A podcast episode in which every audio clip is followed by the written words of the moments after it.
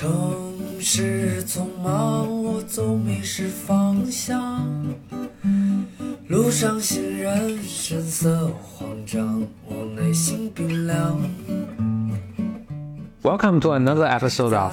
Glory Lane，两个人的公路播客。大家好，我是峰哥。我是简经理。你美丽微笑，香香的味道就把我融化掉。我的长效私护领益未来，本期 Blow Your Mind 是由爱他美旗下顶配奶粉领益所发起的，未来是育儿播客企划的系列节目之一。领益是爱他美旗下奶粉的新国标产品，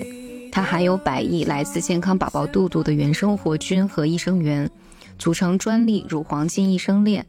帮助宝宝建立良好的肠道菌群微生态，能够激发宝宝更长效的自护力。因为最近我们也确实读到一些文章，讲人的菌群建立很重要，尤其在他是婴婴幼儿的阶段，而且肠道确实是我们人体里最大的免疫器官，所以如果宝宝能够在年幼的时候，他的肠道菌群保持健康稳定，他的身体就能够更健康。这一期呢，我们讲育儿的话题，因为不只是我自己的生活里面有很多精力都放在育儿上，而且当父母的这段时间里面。我也自己遇到各种各样的问题，会去重新学习，包括去请教一些更有经验的父母，获得他们的支持。所以这次呢，我大概在两周前在微博上征集了一些听众关于育儿的问题，所以这期呢，我们就我们听众的提问来啊，做一些关于未来式育儿的分享。在这所有的大家就是这些提问里面，问题都很有意思啊。我跟波峰，我们两个看下来，就是我们最有。呃，最想讨论的第一个问题是，怎么培养孩子的韧性和情绪处理能力？怎么把握育儿里的度？他说我担心管得太严，孩子会不会叛逆；管得太松，会不会有麻烦？所以想问你们有哪些育儿的原则？不用特别担心，因为你如果是一个正常的人的话，因为他也是个人嘛，就是他这个小一点版本的一个人，但就把他当做一个，当然他在他这个年龄上面有。各种能力的不足啦，所以他不是一个正常的这个百分之百 functioning 的一个人。但是你把你基本上把他或者啊，就还简单来说，就是你你把他当当做一个人去跟他正常的去互动啊，就就可以了。嗯，按一个正常，你会怎么去在这个社会上跟别人互动和 function 去执行，应该就可以了。嗯嗯，我我其实我其实整体是非常同意的，是。呃，因为最近，呃，有好几个机会都有朋友跟我讨论关于育儿的问题。就大家经常会提到一个概念嘛，就是尤其心理咨询里面，温尼科特有个概念叫做 “good enough mother”。啊，大家总会问这是什么意思？什么叫足够好的妈妈？什么？因为我把它翻译成差不多，差不多就行了。那什么叫差不多？嗯，我觉得最最终本质上是一个，你为如果作为父母，你对自己有信心。我说的有信心，并不是。你要比如成为一个完美的父母，或你要养一个完美的小孩儿，嗯，你希望他在一个真空环境下，你担心他，嗯，不要太叛逆啊，然后不要太顺从啊，你不要太，就不要太左，也不要太右。其实他说的 good enough 就差不多就行了。嗯，你作为一个人，嗯，你也不是完美的嘛。本质上，我我理解是，如果父母对自我有足够多的信心，就我作为一个 human being 啊，我作为一个人。我大概知道我什么时候应该尊重孩子。如果你看到一个特别小的婴儿哇哇哭的时候，你天然的就有这种，嗯，同理心吧。我觉得就他太弱了，我必须要花更多的精力去照顾他。等他大一点的时候，他有自己的主见的时候，你希望他能，呃，有自己的体验。你你这时候就不会过多的干预他。所以在心理咨询里面，其实他讲差不多妈妈的时候。最终讲的是这么个概念。这个我在想，我在当爸妈之前，其实很多人也会提类似的问题。我觉得我的答案都比较简单，就是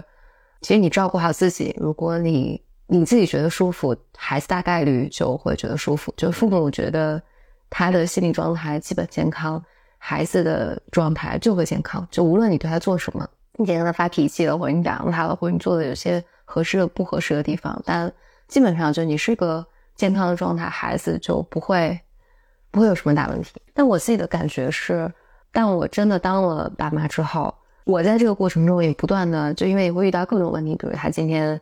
起湿疹啊，然后明天就是又有这个问题了。当爸妈之后，你就是会变得更焦虑。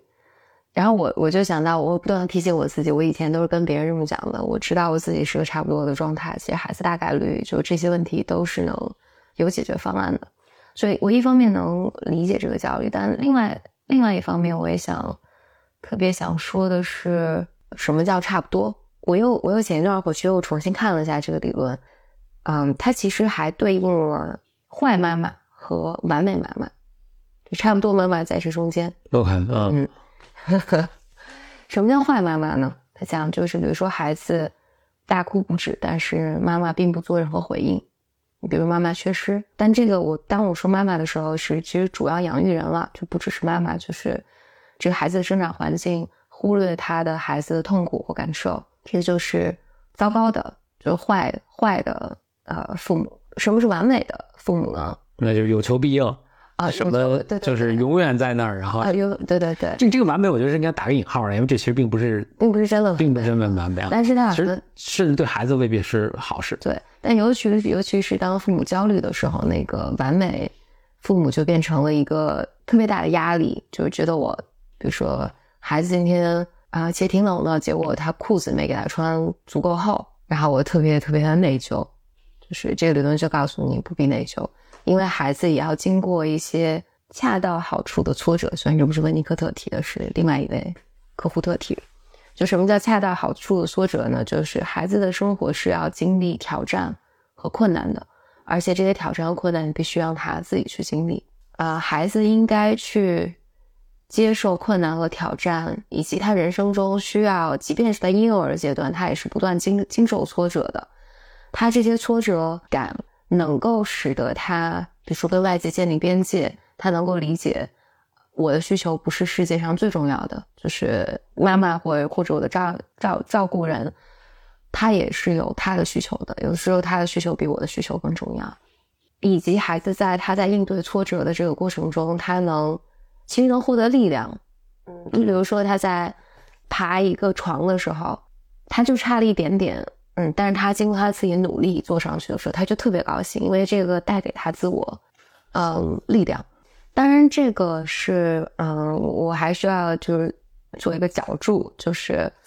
当婴幼儿阶段，尤其婴儿阶段，现在目前的整个心理心理咨询的理论里面，还是认为需要有求必应。嗯，OK，那婴是在他到几龄？对，这个很有意思。我就，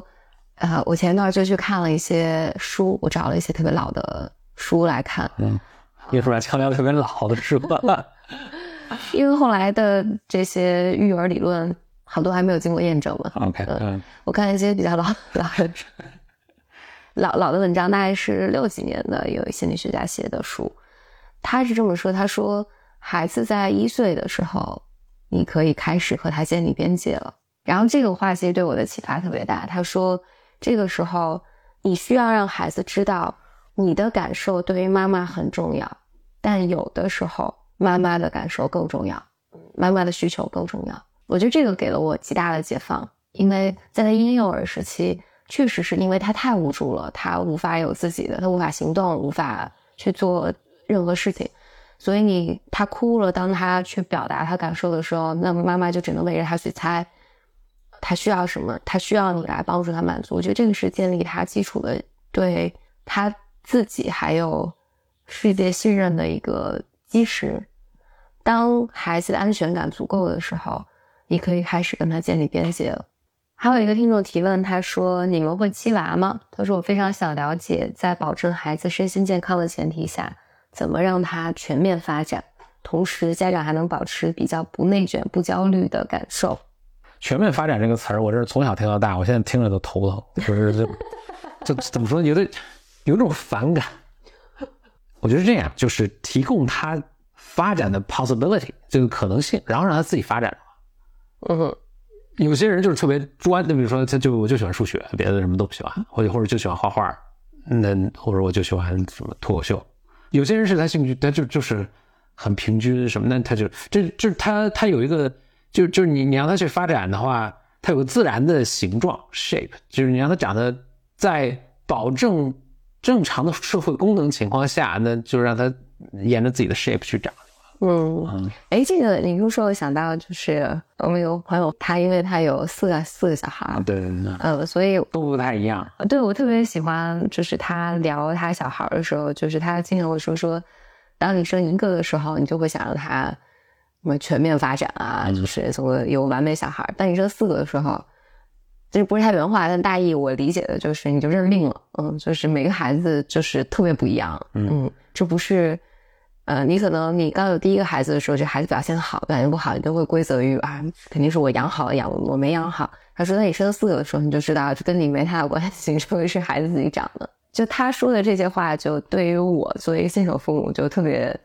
解压。我觉得特别好的例子就是从换个角度说，就是你能影响的话也不是特别大，对，也不是说你从小让他学钢琴，他就成莫扎特了。嗯，对，不是，嗯，你有可能还他变得特别厌烦，厌烦这个钢琴，厌烦你。我记得他他有有有有讲过他给孩子选学校，嗯。嗯，我觉得他也是特别关注这个学校和他的这个孩子的特性是否匹配，嗯，而没有说我一定要选一个，比如哈佛啊、耶鲁啊什么的，就是我选一个这个小学校它的特色，比如说特别重视体育啊，或者特别重视理工等等。那我觉得哈佛也行，我我觉得像哈佛，就咱们不说哈佛，咱这种特别大学校，我觉得特别好的一点是，你长什么样，你进去都能有。适合你的这么一个角色和跟你一样就是志同道合的人，因为学校足够大，这我觉得特别好的地方。嗯，像我以前读读 MBA，然后大家老问，就是哎，你觉得收获特别大？我觉得收获最大的就是你的任何兴趣爱好，你的什么，这个学校都有足够多的资源和什么人脉或者什么这种，他能接住你这个东西。你你看我我我我我下围棋，哎，我就是学校有不。我发现那个就是那个学学那个那个食堂出来呗，就老一帮美国小孩跟着下围棋。完了有一次，就是我路过，我看他们下围棋，我实在忍不住，就给他们下了一盘。结果他们那个输了，不，应该是他们最强。我不但我要强调，这是应该是他们最会长，应该是他们最强的一个一个。我们我们在讨论记不记娃问题啊？你现在就记到哈佛去了。呃，我有想说的是。你你你你你表述的这还是在一个成更成年的环境里面上大学了嘛？嗯，但我我最近听到好多个更小呃小一些的家长，就比如小学啊、初中的家长就朋友吧，聊天的时候，我觉得他们还是会提到一些特别具体的信息，比如说这或者我不是听了一个家长跟我聊，就是他们会讲自己的孩子在这个学校的文化特别不匹配，嗯嗯，比如说孩子是特别。特别要表达自己的观点的，但是在这个学校文化特性就会比较被压抑。嗯，有一些呢是孩子有一些特殊的情况，嗯，但是比如说这个学校的老师其实没有这个意识，嗯，就不能照顾到他的这些特殊情况，而使得孩子在学校容易被欺负或被霸凌。呃，我的我自己身边的朋友们，我觉得我听他们会讲，他们。都会在试图去了解其他的学校、其他的老师，然后想办法把自己的孩子尽可能的转学到其他的学校，找一个更合适的环境去给自己的孩子。我自己觉得这个还是挺比我小时候还是进步很多的。嗯，因为我小时候就似乎没有什么，就是学校都这样，老师都这样，就是然后总是有一个，因为学校也不多嘛，小城市里面可被挑选的学校。这个学校排名就会一二三，你都要努力去进到那个排名第一的学校里面去。呃，至于在学校里面，老师是怎么对待你的，是怎么是什么样的文化，就是好像这个这些是很难被讨论到的。我更想表达的是，比如在小学、初中的时候，还是需要知道自己孩子的特性，帮他去寻找一些环境的。再回到这个问题上啊，就是因为他他说。又要保证孩子身心健康，又要让他全面发展，然后家长又不内卷、不焦虑，我这个做不到啊啊，这个是不可能的。光头两个我觉得不行的，身心健康和全面发展这就不太兼容。说这孩子天生就全面发展，呃嗯，然后所以在呃在这个问题上，我是觉得我听下我我听起来就更像是家长自己非常非常焦虑，所以在这儿其实要处理的是自己的自己的焦虑感，而不是。就这跟我觉得家长当提这个问题的时候，要意识到这个跟孩子就没有关系了，这个更多的是家长本身自己的需求。你想当一个什么样的家长，然后你希望孩子的表现是什么样的？嗯，这更更多的是自己家长自己的欲望。哎，还有一个我特别感兴趣的一个提问，他说，如果在幼年时期，家长因为工作没有长办法长时间带孩子，怎么弥补孩子心理上的缺失，消除不不安全感？怎么平衡工作和孩子？我昨天看咱们自己那本书《向内看见》里面，嗯有一句话，其实对我自己启发还挺大的。他大概引用了，就讨论到做父母这件事情上的时候，他他引用了有一个人的一句话，他大意是这样：他说，做父母呢，就你要时时的有一些大意是你要有能够啊尊重他人的能力，有能实时自我觉察的能力，然后你有充分的哦，他他最后说的是你要有参，我我其实特别想谈到的是，他说他最后说的是你要有参与育儿的意愿，就他因为他最后强调的是意愿，而强调的不是你必须要时时在场。所以心到了就行了，大概这意思。对，那那那，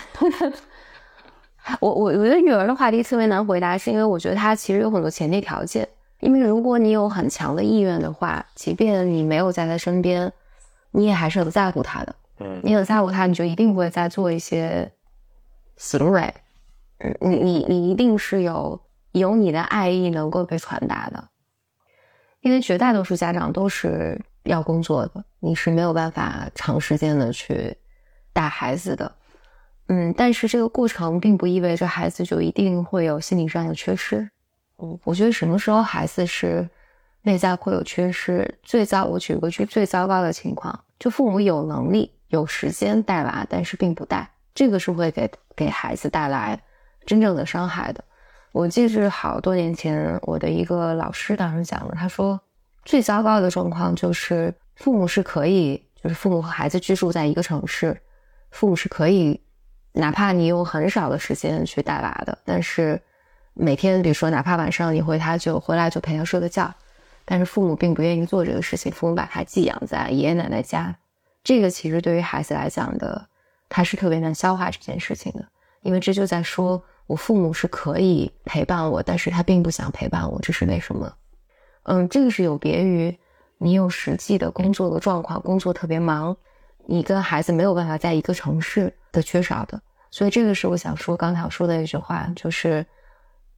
你有参与育儿的意愿，其实这件事情是最重要的。这个小孩儿他 how can he tell？就是他是怎么知道父母没出现是因为他真的有事情，还是他没有意愿？你的意思说他是能感觉到的，嗯，对吧？我觉得孩子是孩子是知道的，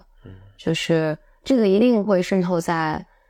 你在场或不在场的时候，你和他的互动里面。嗯嗯，他知道你爱不爱他，你牵不牵挂他，你想不想念他，你在不在意他。嗯这个确实是在育儿里面一个最基础的东西，就包括我们在讨论其他的问题，说做的差不多的父母的时候，嗯、其实，在那个 good enough 的这个理论里面，他还强调一点，就是你在婴幼儿期间，嗯、你是要能够特别及时的回应孩子的需求。但他在讲差不多的时候，还讲他强调后面是当孩子长大开始和你慢慢分离的时候，但这个分离过程中很快就开始了，就一岁的时候，他就会开始跟你说不不不不不要不要不要不要。就是当孩子和你开始分离的时候，父母要学会放手，就自己应对挫折，以及让孩子来应对适当的挫折。我之所以想讲这个，是因为我我觉得我在尤其孩子就是一岁一岁之前这个阶段，其实我我觉得我自己的生活经常被淹没在这种焦虑里面。就是当我没有在他身边，我没有去陪伴他的时候，我都感觉很焦虑。我觉得这似乎是我不知道这个是不是有身体激素的原因，但是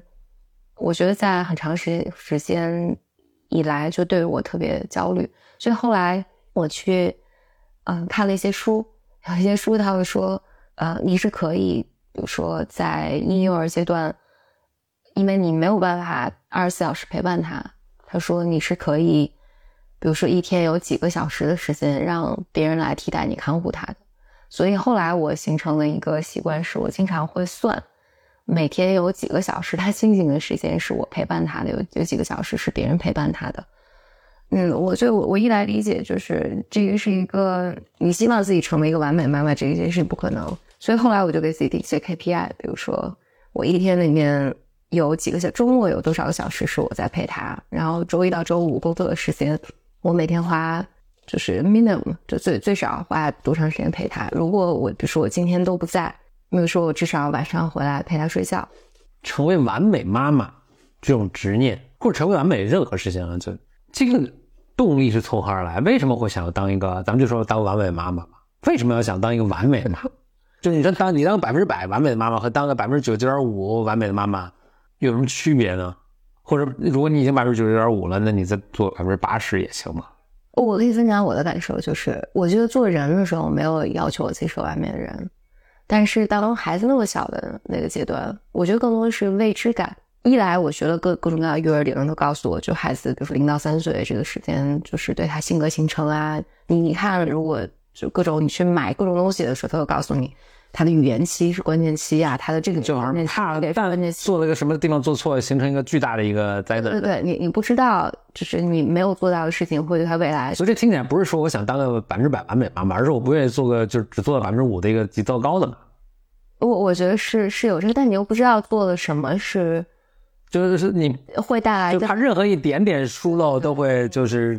就说且不要说不要说百分之百了，就是一一下就降了好多好多的。呃，对我我觉得这个是更多的呃真实的，反正这就是我我自己的感受。但比如说，如果有一个有有一个绝对权威出来，你说说你已经你不是百分之百，那天没有人百分之百，但你已经做到百分之九十九点三了。然后那我觉得那这你是完全完全 OK 的，是吧？我也完全 OK。他说我做到百分之八十，我觉得对对 OK 了，是这这是我一直一直一个猜测。我觉得大家并不是说我一定要做到百分之百做第一名，嗯，只是我不想做最后一名或者倒数倒数倒数三名。但我自己的感感觉是，我自己身边的朋友，比如说有二胎的妈妈，有三胎的妈妈，嗯，他们的状态是不一样的。嗯嗯，那必然。嗯，就是，所以我我也在想，就是我我记得有有一次，就小孩生病。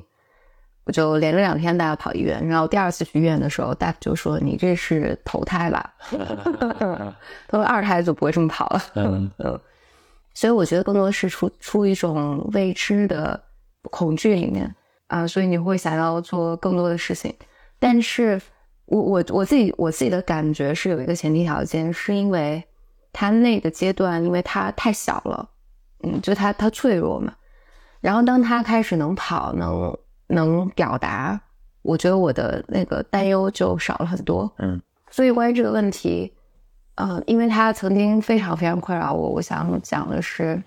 呃，就像刚开始分享的句话，我觉得他说，只要你有真实的想参与育儿的这些意愿，其实就够了，就一定会，就这个意愿一定会渗透出来，然后对方是能够感受到的，孩子是是知道的。然后你也一定会，如果孩子真的处在一个很不好的状况之下，你一定会，一定会有时间的。对，你一定会有时间的啊。哎，接下来，嗯，有啊，有有有听众提问说，能不能推荐一些比较好的育儿书？嗯，或者我想延展一下，就是你是怎么学习当爸妈的？我感觉没有特别好的书，但可以，我我可以做到，是我去搜，就育儿方面相关的书。评评分比较比较高的有那么五本十本，你反正大概都看看。就这些书比较同意的，就是他们的 in agreement，他们共同认为是对的。基本上你大概或者怎么说呢？首先，我觉得你这个人知识结构比较完整，这样你判断信息就比较有把握。就这个好像听着就不太靠谱，或者这个是什么，或者这个我怎么可以去再进一步去核实一下。然后呢，你把这些 top 的一些什么书啊，什么大概都看看，古今中外的啊，六十年前的像你或者去年刚刚出版，你大概都看看。然后你你你自己内心基于你以前的整个知识结构，你对自然科学的认识啊，人文科心理学的认识，你大概会有个 filter，综合成为你自己的一个你觉得比较靠谱的一套做法。嗯你这基本上说了一个我我记得我上大学学怎么做 research 啊，对，这就好像那个方法。我我。我比较谨慎去推荐任何一本书，因为我觉得没有写的特别好的，嗯，写的比较中立客观的，最后都写成什么样了？就是，但这也可以，这也可以，这也可以。然后最后我们其实都我们人类所知甚少，就在最后都写成这样，就没什么帮助。因为你最终你还是要采取一些行动的，所以这中立客观的就没什么帮助。然后那些有鲜明立场的，就像刚刚简历说，为什么要看六十年前的书？因为六十年前的书。就是照这个方法养大孩子的这些人，现在已经都成中年了，所以你可以看看他们造这个方法造成的危害有多大，这样对，就跟那个啊、dieting 就是那个节食、节食、减肥啊，什么各种的什么不同的吃菜的做法，也是走马灯似的来回来回变换，对吧？然后最后你最后就看出啊，呃，基本上能大家能都同意的就是。呃，多吃水果，多吃蔬菜，多运动，好好睡眠，就是 这个是大家都同意的，剩下的全都不太好说。呃，要不要吃肉啊？吃红肉、白肉啊？什么都全都不好说啊。最后的决定就是，呃，祖父祖母大概怎么吃饭，我们就怎么吃饭就完了，这样好像是比较靠谱。我觉得育儿也是，就是一阵儿一阵儿的各种。你像那个 Skinner，Skinner 就是那个那个美美国心理学家嘛，行为行为主义的那个先锋，在当时就流行。我不知道是不是真的流行，但是现在搞笑都是都是把孩子放一个纸盒子里养那种，嗯啊，这就是行为，对对对，现在看起来都非常野蛮，就是 这还美国当时那个主流的这个心理学的观念，这所以呢，你说我们现在的是不是很多想法也听起来，你再过二十年大家看就很野蛮，我觉得很有可能。我我可以分享点特别具体的，我我也不推荐什么书了，就是我当时做法也是去，我找了一些发展心理学的书，有一些专门讲婴幼儿发展的。我我觉得对于我来讲，就有些补充一些知识，就是尤其是如果你没没有什么心理学背景的话，它能补充一些，嗯，比如孩子在什么样什么样年龄阶段，比如他什么时候开始对认知形呃形状认知有有概念了，他什么时候呃对于区分你我有概念。我举一个特别简单的例子，我看孩子几个月大的时候，比如说。老人带着小孩出去的时候，如果一堆老人或者一堆阿姨带着小孩，都会让孩子，就孩子会拿别人东西或者手里有东西，都会强迫他们去分享。啊，你给哥哥一个，给姐姐一个，你是要什么什么。然后我那天，其实这个让我一直感觉很不舒服，所以每次只要我在场，我都会说，不管这个小孩多大，两岁三岁，我都会说，你可以不分享，嗯，如果不想的话，可以不分享，嗯，然后也不要去定义。我好像不断的在跟。阿姨们还有就是爷爷奶奶们不断的说说你不要定义他说这是他抢别人东西我拿别人东西他，因为他现在分就没有你我这个概念。然后后来我看到有一有一本书他是这么说的，他说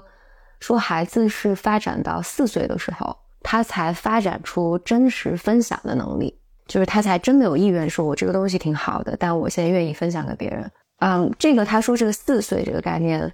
是不是真的特别科学我也不知道。嗯，但是呢。这给了我强有力的呃信心，在我跟大家 argue 的时候，都会说他四岁才能发展出来，现在不要强迫他分享。呃，这这个特别印证咱们刚才说的一点，就是你一是比如说，如果我们有这个认识，我们其实也不见得需要一本书来告诉我们说这个让你感觉不舒服。就是你你作为一个正常，就是我在这种状况下，我就是感觉不舒服的，所以我就是孩子也会不舒服，所以我就不希望啊。但反过来了，就是比如说你刚刚说那些，就强迫孩子去分享，他们可能反而觉得去分享是舒服的，不分享是啊，觉得现在显自私啊什么。对对对，嗯，所以这这真的就是非常你个人的你的整个的一个心理构成来决定的。比如他们如果去想找一本书来印证他们的方法，对对，还没有孔融让梨呢，对吧？孔融当时几岁？好像也是四五岁的人啊，就就那个就他也可以也可以引经据典找东西来去印证你的，所以。一是你也很难，或者说因为看一本书改变我整个的人生观、世界观，然后也乃至于到我的育儿的这个观念；二是就是你，你就其实呢，就还是按照你自己输的方法去做。嗯，不是，这不光孩子啊，成年人，那你不想分享就不分享，这为这为什么非要必须分享？我是成年人，我不想分享，我也就不分享了呗。对，这就是最最基本的就是真的边界。对呀，啊，哎，这这个就是其实很多成年人的焦虑啊，就比如说。我觉得我的小孩在这儿就是拿别人东西，他又不分享，反正总总之，成年人有很多就是这种脸上挂不住啊，或者我觉得我自己的小孩必须要，那你就是要解决解决自己的问题，对对对。当然就是不分享，就是就是另当另一方就是比如承担你这后代的后果呗。你不你比如作为成年人，你完全有能力分享，然后你又不分享，大家会觉得对对对会你有看法，那你就承担这个你。你经过了对比之后，觉得我还是不想分享。对，然后另另外一个，我我可以推荐我当时的一个做法是，我花了一段几天的时间，我去找了一些神经科学的讲座来看。我我我自己觉得这个相比呃，你去看一些育儿的书要更有效。我就对插个话补充一下，我当我当时也看到这个问题，我其实想的是，哎，其实你与其看育儿书，你不如看些什么文学作品啊，嗯什么好看的电影啊，然后就是一是也也塑造你一些观念嘛，二是你也可以跟孩子讲，什么就挺有意思。我我我当时看那些神经科学的讲座，它有一些就是讲人类的大脑是怎么发展的，呃，婴婴幼儿的时候它是怎么发展的，我觉得还是就你就知道他在，我我举一个例子啊，我我特别大一个 take away 就是，孩子他应该是在两岁的时候，他的那个大脑的神经元的那个突触可能发展是最多的，嗯嗯，呃，之后他会删除一部分，就是你到成年的过程里面，你不再使用的东西，它慢慢就删除掉了。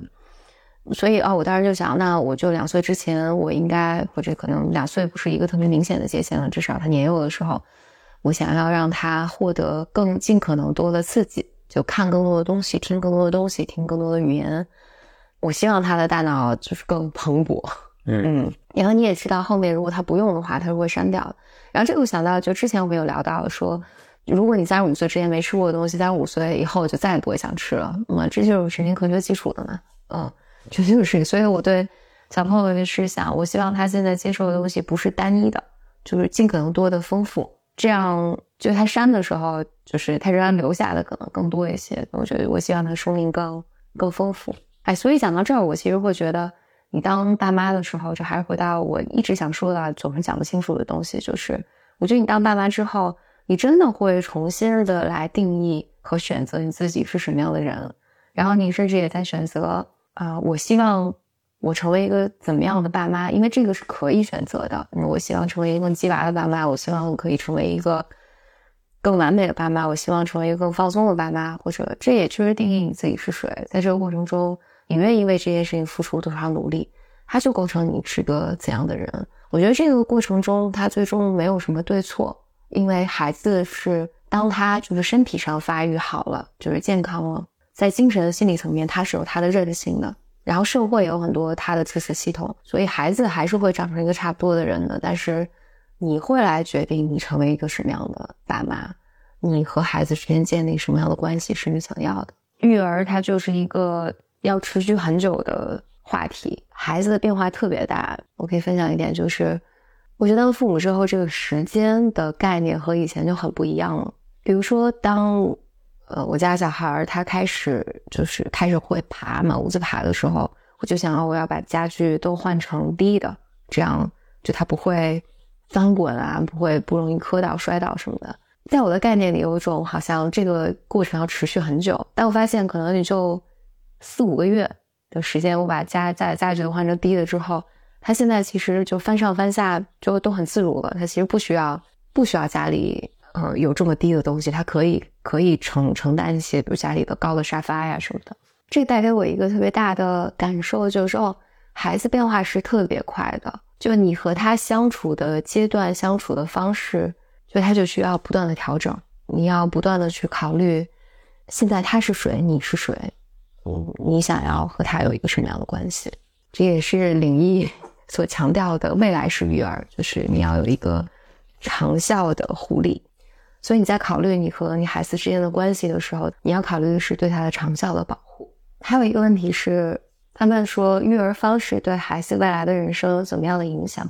怎么样才能确认自己给出的是对的教育？对错的问题都偏执太局局限，嗯，对。谁没没有任何人能够确认这件事？比如大家给你看星盘或者看什么命运的时候，嗯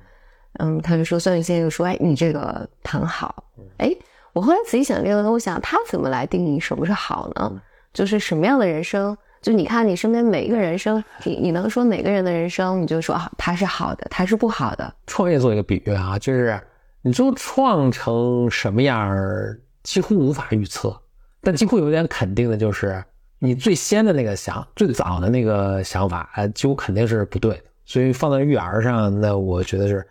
最后的长成什么样，可能哪个是好，哪个不好，你可能没没没法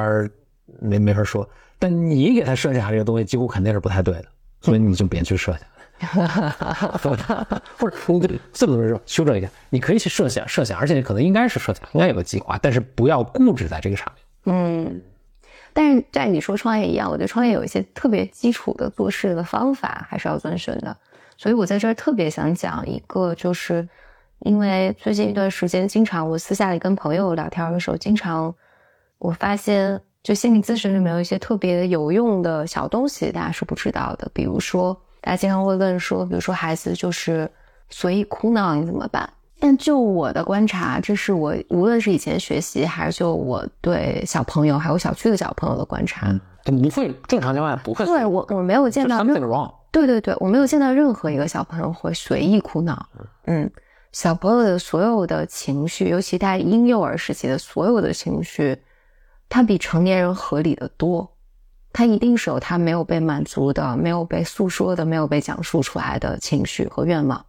但是我并不是说小孩儿，比如说我就要别人的车这件事情，并不，并不是说你要去满足他这个愿望，但是你要承认，就父母或养育者要做很重要的事情是帮助孩子命名他的情绪，然后告诉他边界在哪儿。我我举一个例子，我就发现我家小朋友现在一岁多嘛，就是不到一岁，十个月、十一个月、九个月大的时候，他就总想要坐别人的车，但是不是你每次都要让他坐呢？不是。就是当他去想要坐别人的车，当他不能坐，你不让他坐的时候，他一定会哭。但是父母的一个功能就是帮助他涵容这部分情绪。这个涵容的意思是，啊，你可以告诉他，我知道你特别想坐这个车，但是你现在不能坐，你很伤心，你特别生气，那我陪你哭一会儿。这就是孩子就知道我的愿望，我的。渴望是 OK 的，我是可以有他的，然后我也可以表达我的不满，可以很难过，他的情绪是会过去的，嗯，但是你告诉他这个确实不行，他其实很快就就可以去做别的事情了。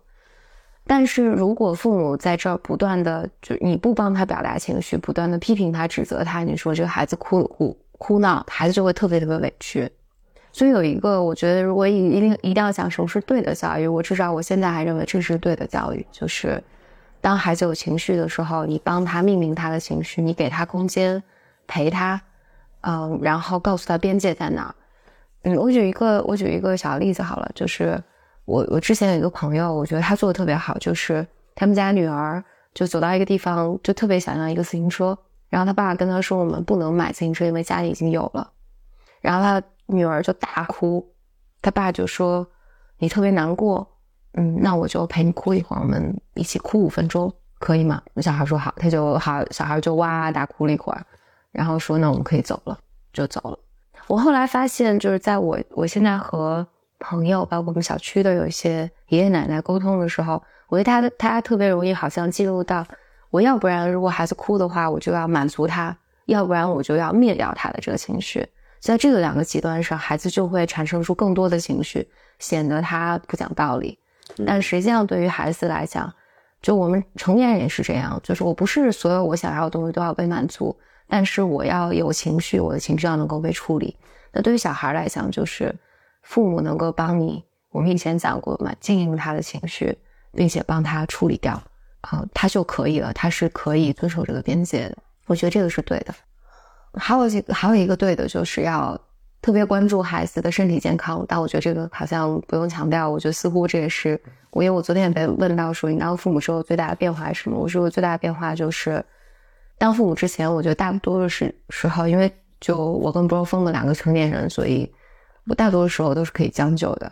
但是有了小孩之后，给他买东西，买所有东西我都要看成分，看这些东西到底对他会带来健康上带来什么样的影响。换句话说，达到我正常的水平。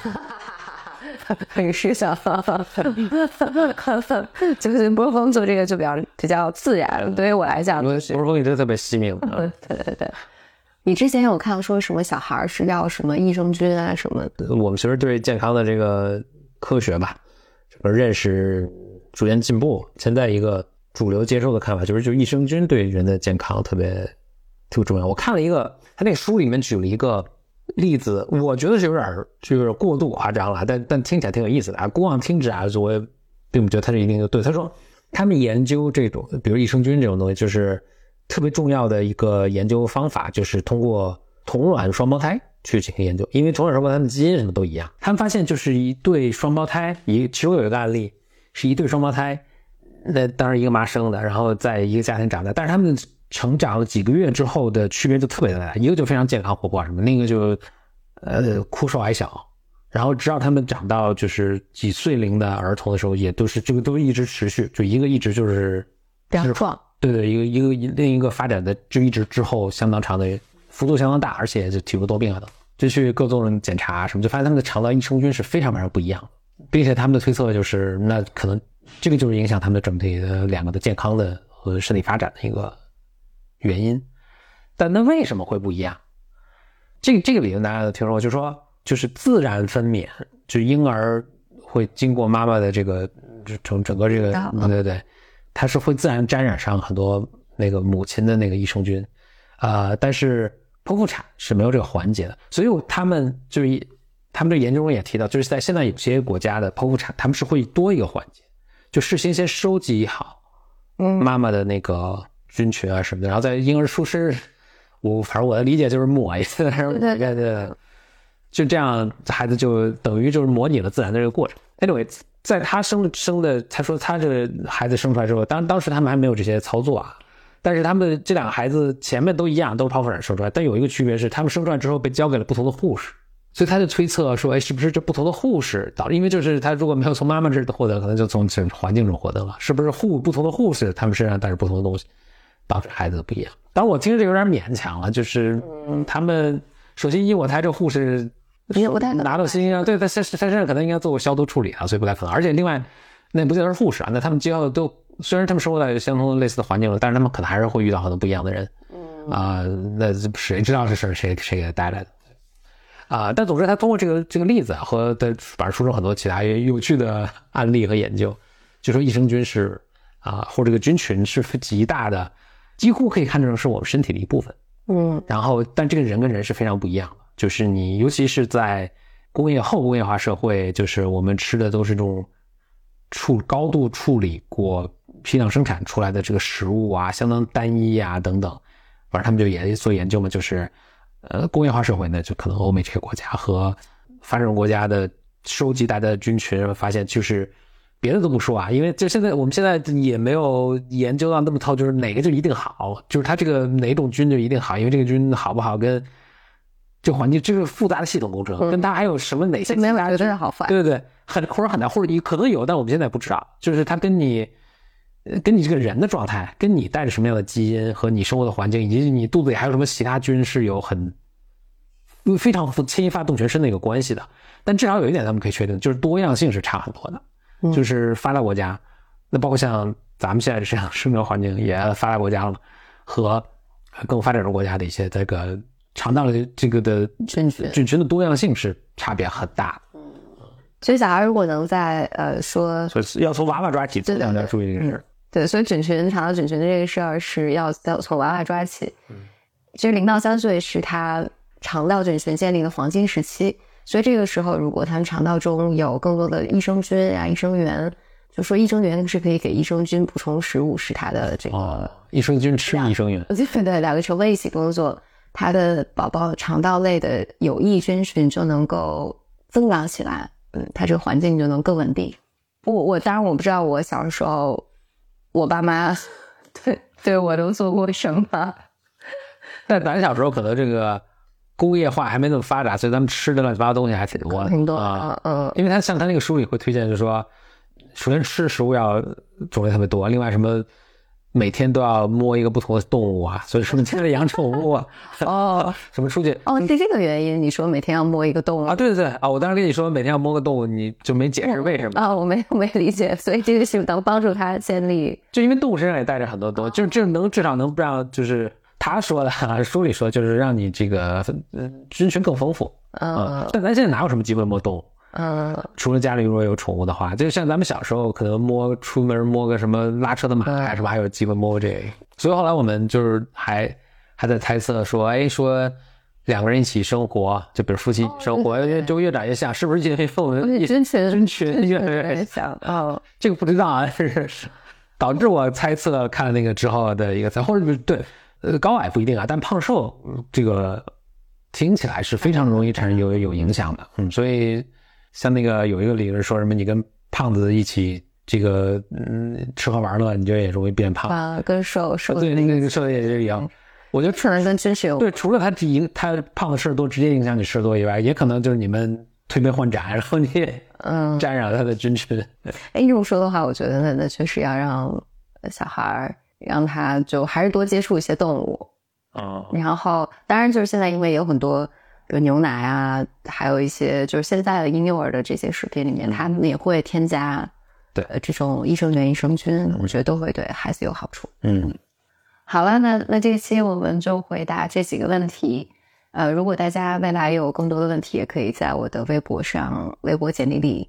给我留言。在这次就是关于未来是育儿的讨论过程中，其实也激活很多我们在带娃过程中的想法，还有关于我们自己成长的记忆。我觉得希望天下爸爸妈妈们都有参与育儿的意愿，呃，也有时间和自由，能够付出很多努力吧。最后呢，爱他美领域也给大家送些礼物，就也欢迎大家在小宇宙的我们这期节目的留言区可以说一说你觉得宝宝未来最需要什么样的教育。我们会在评论区的精彩留言中选出五位听众朋友，每人送三百克爱他美领益三段奶粉一罐，三段呢就是一岁以上的宝宝在喝的奶粉。长效思顾领益未来，最后再次感谢爱他美旗下顶配奶粉领益的邀请，我们下期再见，拜拜。你美丽微笑，香香的味道就把我融化掉。我的骄傲已不再重要，说一声你好，紧张不得了。你的脸上写满了